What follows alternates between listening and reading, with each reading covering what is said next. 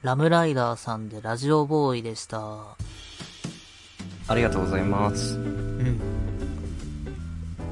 ラムライダーさんも伊集院さんのヘビーリスナーなんですよ。うん、なんか、前にそんな話を聞いた気がしますね。したっけ？はい。あれこの曲俺、流した？その時。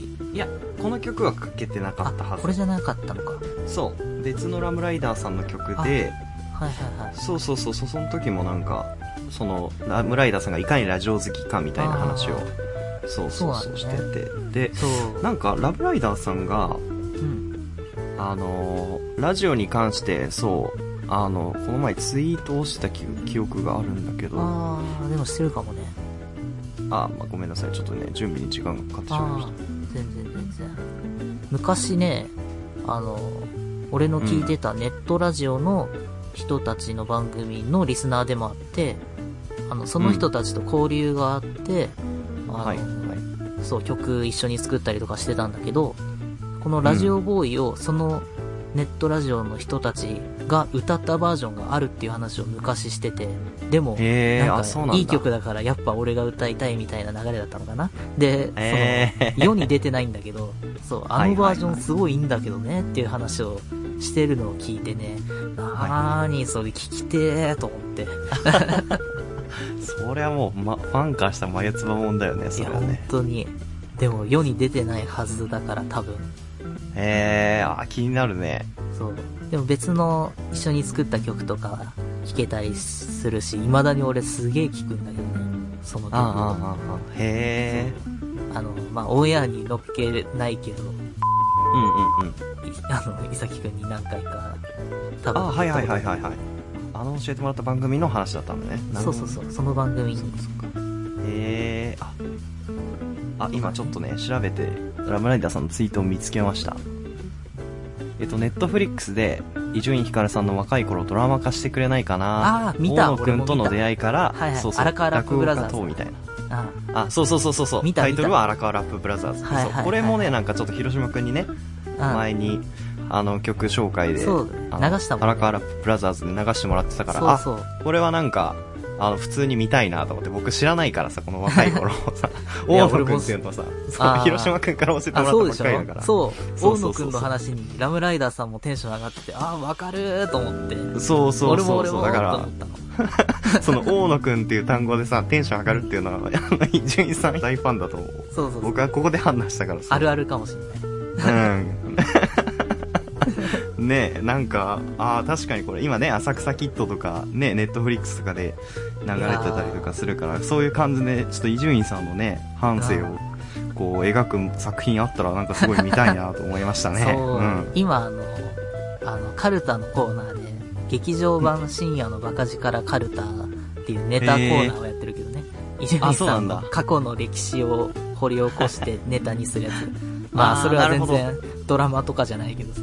でもそのカルタ聞いてるとたまに俺も知らない話がさ、ああ、昔あったね、これ、みたいな感じで言ってくれるのがちょっと、あのコーナー好きなのよ。そっか、その、20年来の聞いてきた人たちが、こういう話ありましたよ、とかそうそうそうそう。俺の知らない世代のエピソードが出てきたりとか。へえ。すごい、なんか本当にラジオをみんなで作ってる感じがしますね、それはね。そうね。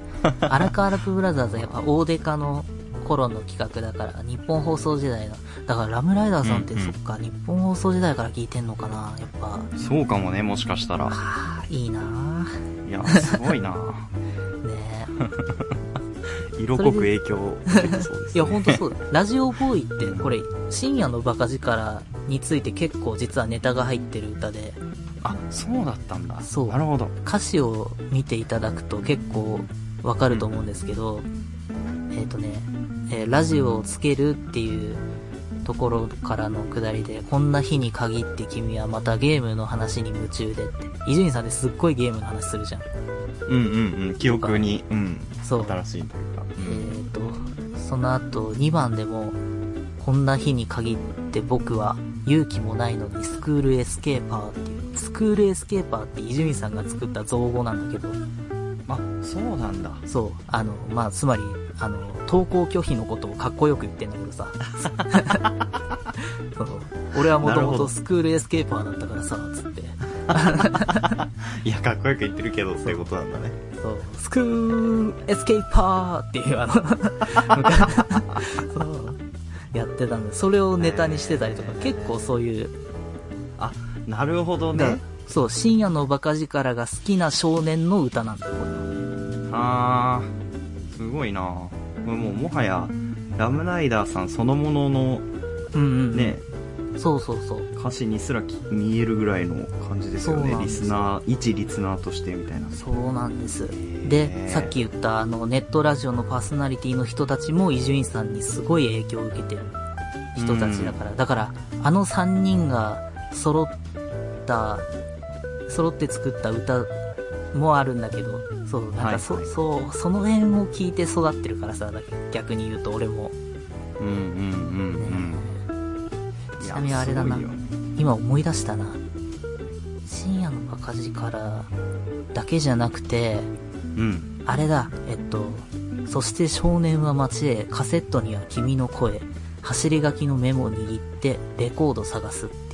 いう。これは、電気グルーヴじゃないかな。確か。電気グルーヴのラジオで流れた曲を録音したのを聞いて、それを自分も欲しくって、メモして買いに行ったみたいな話を、なんかしてた記憶があるぜ、へえ、あ、ちょっとここだけね、なんか俺。う、ん。ラジオっぽくない、ラジオっぽくまあまあないっていうかそうね。まあだからそう、んバカ力に限ったことじゃないのか。だから、あこう考えるとやっぱ日本放送時代の感じがすごいするね。伊集院さんもだから日本放送の時に、うん電気グルーヴのオールナイトニッポンとか、はいはいはいはい。ね、オーデカとかね、うんうんうん。あースクールエスケーパーってその頃から言ってたのかな俺 TBS ラジオでしか聞いたことないんだけど、ははあ、ね。あ。いやういうこれはちょっとすごいかい、ミルフィーユぐらい階層が 深いというか。そう、いや、だこの曲は相当いいんです。あ、この曲ね、確か当時、リリースした当時、深夜のバカ力で流れたんじゃなかったかな。えー、あ、でそうだったんだ。そう、はいラムライダーさんが嬉しかったみたいなこと言ってなかったかな。ええ、違うかな別かなあ、これだと思うんだけどな。ラムライダーさんのエピソードだと思うんだけど、多分。ー、まあでもなんかまさにみたいな感じの曲だしね。ううんん。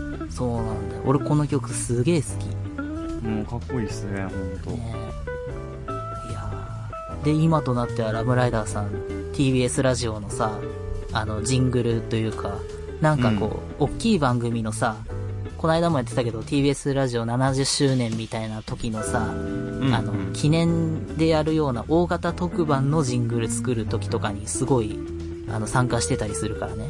はいはいはい。いやー、すごい。ちなみにね、何年か前の大型特番の時かなで、うん。あの、えーラジオにまつわる歌のリミックスというか、いっぱいラジオの歌を入れる DJ プレイみたいなので、ラジオボーイも流れてたし、へー。その俺がさっきから言ってる、そのネットラジオの人たちの歌も実はちょっと流れてた記憶があるんだよな。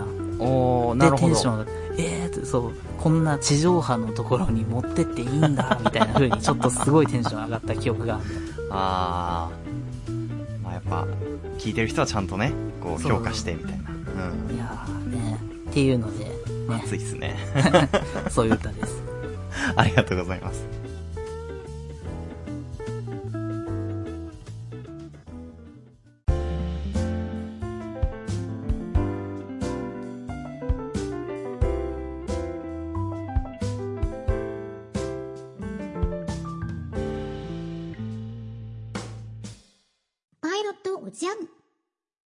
改めまして、いさきです。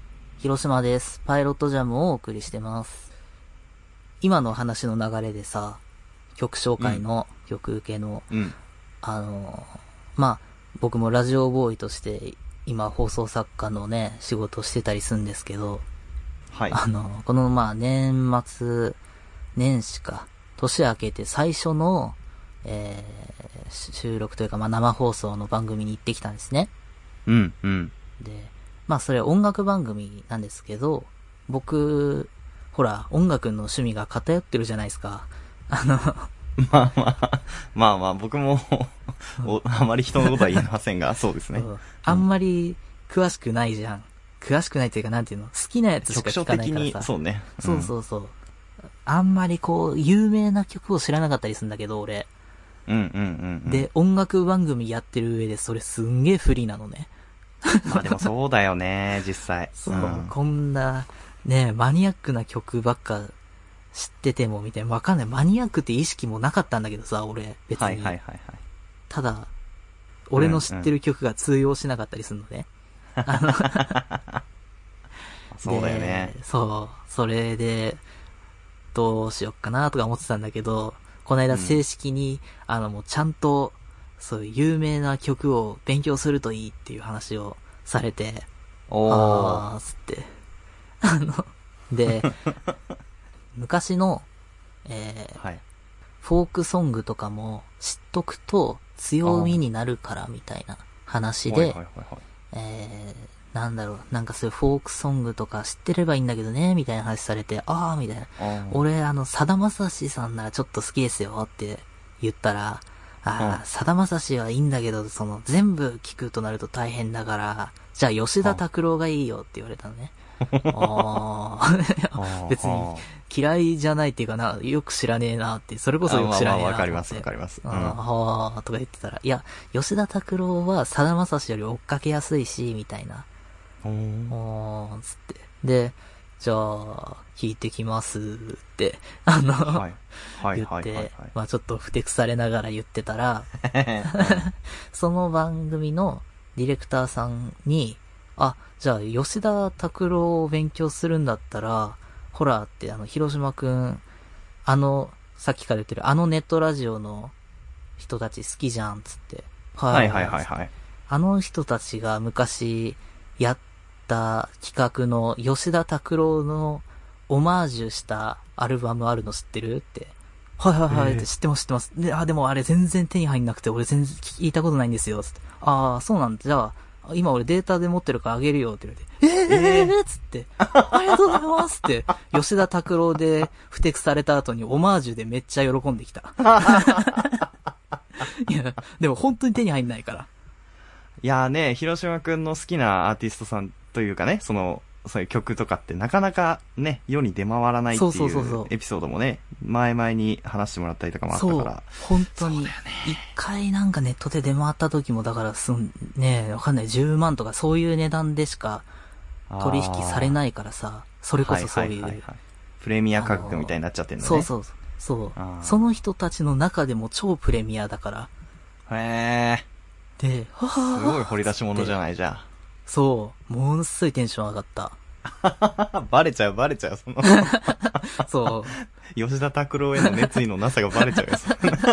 いや、そう。だって、まだ聞いたことないから、あげようがないから、じゃない、だって。まあね、そうだよね。うん。いや、もちろん、でも、オマージュだから元ネタをさ、あの、勉強するきっかけに、みたいな意味合うんうんうんうん。いでもあるんだけどさ。うん。そう、だからこれ聞いて、吉田拓郎のね、どれが元ネタかとか、聞くといいよって言われて、ああ、ありがとうございますって。とりあえず今そっちばっか聞いてるね。まあまあそうなりますよね、そしたら。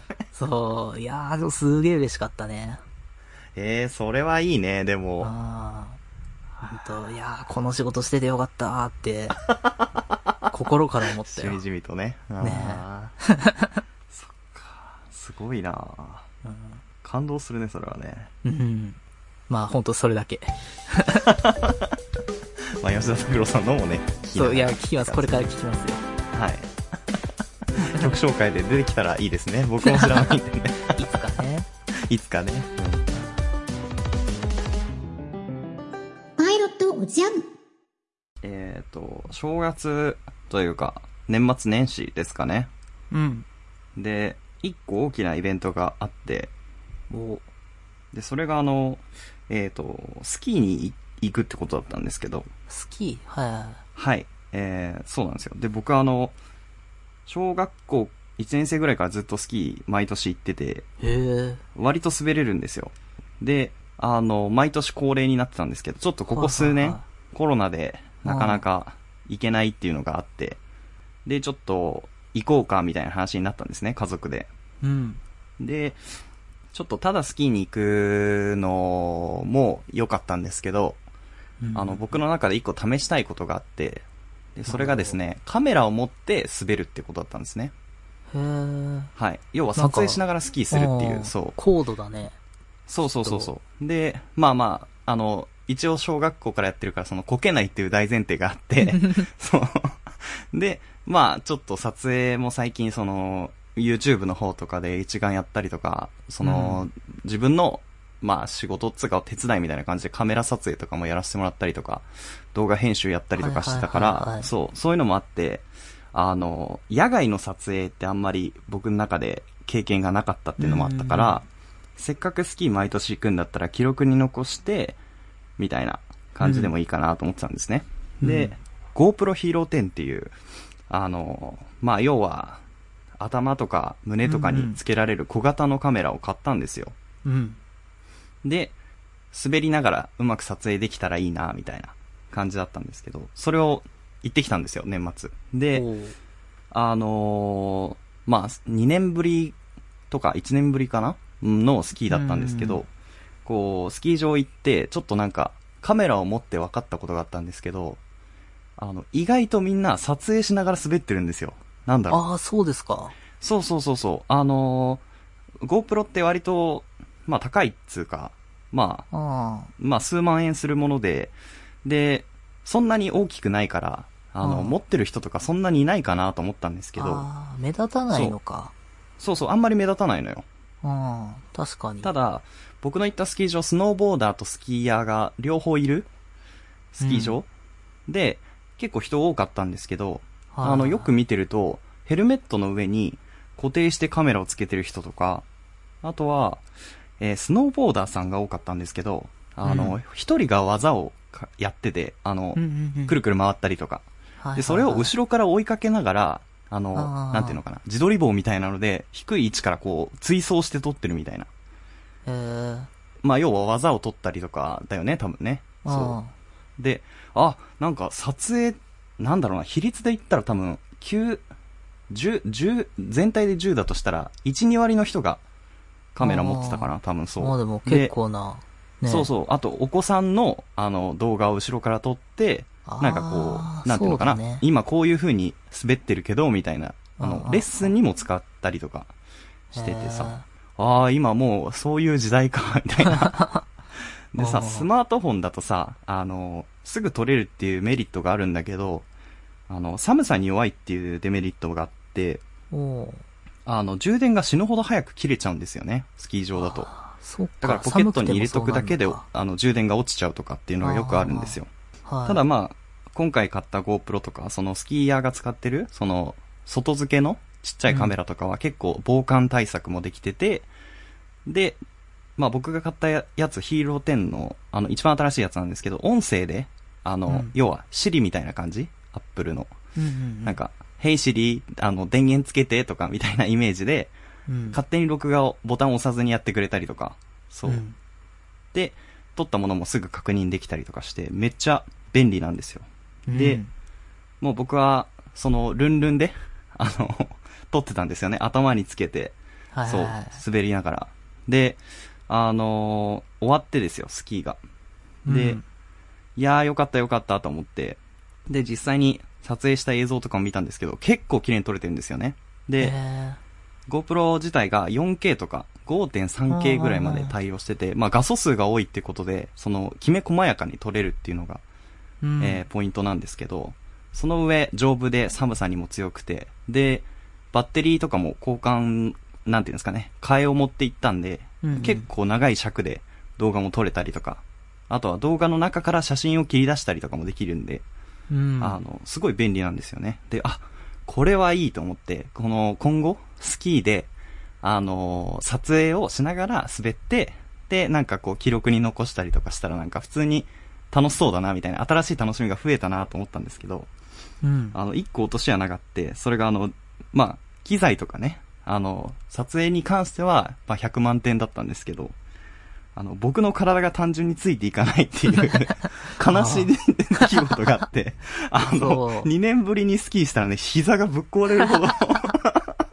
きしんじゃって、そう。あで、あの、年末、そう、行って、張り切って行ってさ、で、要は、ね、いろんなす場所をさ、撮影したいからさ、ーうん、あの、親と行ったんだけどさ、一番上行こうよ、つって、一番上から滑って、じゃあこの右側取ってないから右側行こうよ、みたいな感じで、ほぼ全てのルートをと 滑りまくったんですね、一日で。へそう、そしたら次の日、もう体が動かなくなっちゃって、筋肉痛で。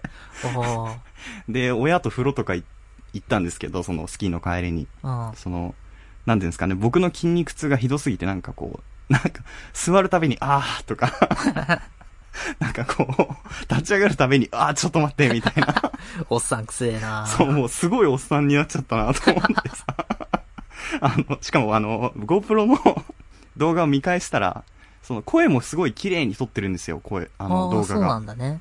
そうそう。だから僕があの、間間で意識してなかったんですけど、カーブするときに、あーとか、とか言ってんのが、ちゃんと入ってて、あ、これは、かっこ悪いなと思ってさ、なるほど。そう、綺麗な映像の中に僕のその、膝へのダメージが入っててさ、あ、そっか。ちょっと鍛え直さないとなと思いましたね。あ、じゃああの、カメラマンの人じゃ相当すごいんだね。いや、すごいと思いますねは。あで、まあ僕は今回その頭につけるっていう方法でやったんですけど、うん。頭からだと、その、なんていうのかな、GoPro が対応してるのが広角で撮るモードしかなくて、モードしかないっていうか、まあ基本そのモードなんだよね。うん。で、広く綺麗な映像を撮るっていうのが、長けてるのがこの、まあ、機材なんだけどさ、うん、要は、その、近くとか、低い位置からさ、臨場感のある映像を撮るには、やっぱ自撮り棒みたいなものを持って、うん。あの、手で片動かしながら撮らないとやっはははぱ難しいんだよね。そうだよねん。そうでも、むずそうだもんね、随分と。そうそうそう。だから次、あの、今年、まだあと2、3回行く予定なんですけど、スキーに。おー、すげえ。そう。その、次は、自撮り棒で、低い位置から撮ってみようかなって、そう。へで、体がぶっ壊れんだろうなっていう、ー。そっか。その一連の流れの予想が、立ったっていう年末でしたね。えー、そっか、はすごいな。まあ、そんな感じでちょっと撮影しながら滑ってみたいな、それだけの 話でしたね。楽しそうで。いいじゃない。体の方をいたわりながら撮影しようと思います。パイロットおじゃん。じゃあ曲です。はい。あの、スキーやりながら撮影してたんですけど、うん。結構後半は個人行動というか、それぞれ滑りたいコースを滑るみたいな感じでやってたんですね。うん。で、その時にすごい、あの、僕が好きなのが、あの、イヤホンで、あの、音楽聴きながら滑ったりとかするのすごい好きで、そうそうそう。まあ、で、今日広島くんに、あのーラジオの話とかいっぱいしてもらって、で、ちょうどきそのスキーの時聴いてた曲ですごいぴったりな、今日ぴったりなものがあったんで、それを紹介したいと思います。えー、YMO で、レディオジャンク。